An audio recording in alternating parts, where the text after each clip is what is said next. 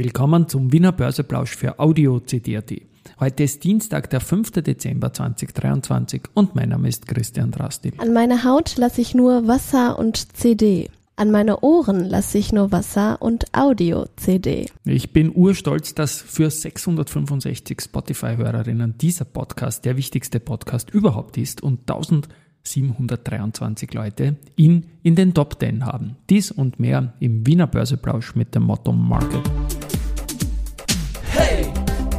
Here's and me, podcasting for equity. With Homie B. Hey, den Zeitgeist, ja, ein Modethema, Modethema. Ja, es wäre schön, wenn die Börse auch für die Politik ein Modethema wäre und die Dezemberfolgen des Wiener Börseplausch, die sind präsentiert von Wiener Berger und SPO.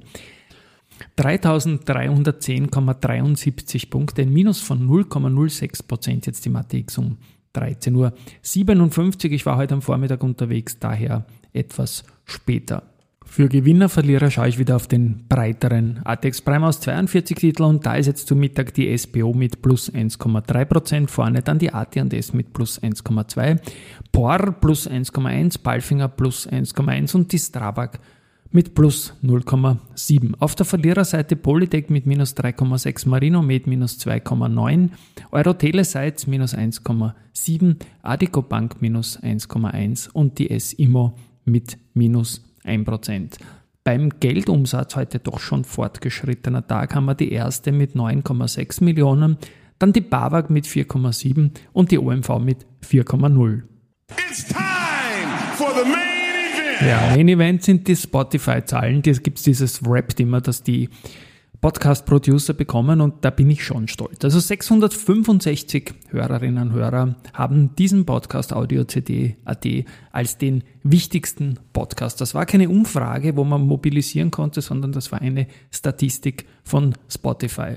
1723 Leute haben diesen Podcast unter den Top 10 ihres Hörverhaltens bei Spotify. Dazu muss man sagen, Spotify macht 40% der Zugriffe aus von ähm, Audio CD.at. Da ist sogar Apple Podcast sogar bei 41% Also wenn man diese Zahlen vielleicht nochmal verdoppeln kann und dann die anderen kleinen Plattformen und das hochrechnet und sagt, dass für 1500 Menschen dieser Podcast vielleicht der wichtigste ist, das ist jetzt Mutmaßung, dann, wie gesagt, ist das schon sehr leibend. Und danke an alle da draußen, die das hören. Sternebewertungen tun auch gut. Bin jetzt bei knapp unter 100 Bewertungen, würde gern über 100 kommen. Also kleiner Call to Action. Die erste Asset Management, die hat gestern eine Folge äh, mit mir produziert, also produziert schon ein paar Tage vorher, aber gestern gesendet, 30 mal 30 Finanzwissen pur. Was ist ein Investment? Wo werde ich dann in den Shownotes verlinken? Habe ich mit dem Hans Griener, dem Professor unter Anführungszeichen gemacht. Ich glaube, ist recht fein geworden. Und heute gab es auch eine Pressekonferenz. Und da hat man nach dem besonders schwierigen Jahr 2022 im Jahr 2023 wieder über Normalität in den Assetklassen berichten können. Dies getan haben der Heinz Bedner, der CEO des Unternehmens und der CIO, der Gerald Permoser. Und auch der Ausblick passt. Im Jahr 24 ist man bei den gemischten sorry, Fonds für die meisten Szenarien gut aufgestellt, meint die KG. Und es gibt auch ein positives Umfeld, auch in Osteuropa, was insgesamt auch gute Voraussetzungen für den heimischen Markt bedeutet. Das höre ich immer ganz gerne und man muss auch immer wieder erwähnen, die erste Asset Management ist der größte heimische institutionelle am Wiener Aktienmarkt.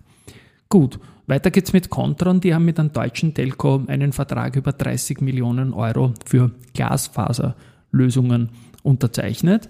Uh, Good News auch für die UBM. Der Bauvorbescheid uh, für das gemischte Wohnquartier Timber Living auf dem ehemaligen Bogner Areal in München ist nun rechtskräftig. CIMO und die Verzeihung Hypo Vereinsbank haben eine Neufinanzierung in Höhe von 115 Millionen Euro und einer Laufzeit von fünf Jahren zu einem Zins von 4% für ein Münchner Bürogebäude fixiert, zeigt die gute Bonität, die es da gibt. Yes, ein anderes Auftrag. Die haben von der Rondo Ganal AG den Auftrag zur Lieferung einer Entwässerungs- und Dispergieranlage für die Papierfabrik in Frastanz in Österreich bekommen. Bekommen hat auch Agrana nämlich einen neuen CEO, der aber schon lange im Unternehmen ist, nämlich den Stefan Büttner. Der wird schon ab 1. Jänner CEO werden. Ähm, der ist langjähriger CFO gewesen, ein Kapitalmarktkenner par excellence. Der aktuelle CEO Markus Mülleisen wird sein Mandat auf eigenen Wunsch nicht verlängern und zum 31. Dezember aus dem Vorstand ausscheiden. Ja, dann haben wir noch Good News zu Pfizer und Valneva. Sie haben die Rekrutierung für die Phase 3 Studie Vaccine Against Lyme oder Lyme for Outdoor Recreationists äh, für den Borreliose-Impfstoffkandidaten VLA 15 abgeschlossen. Wer mich jetzt auslacht, darf das gerne machen, aber das ist so schwer zum Lesen alles und was soll's.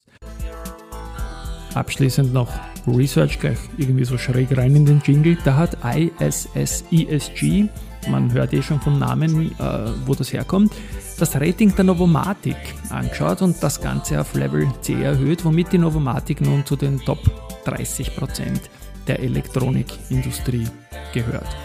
Und Bernstein hat AMS Osram mit Marktperform bewertet und das Kursziel von 2,17 auf 4 Schweizer Franken erhöht.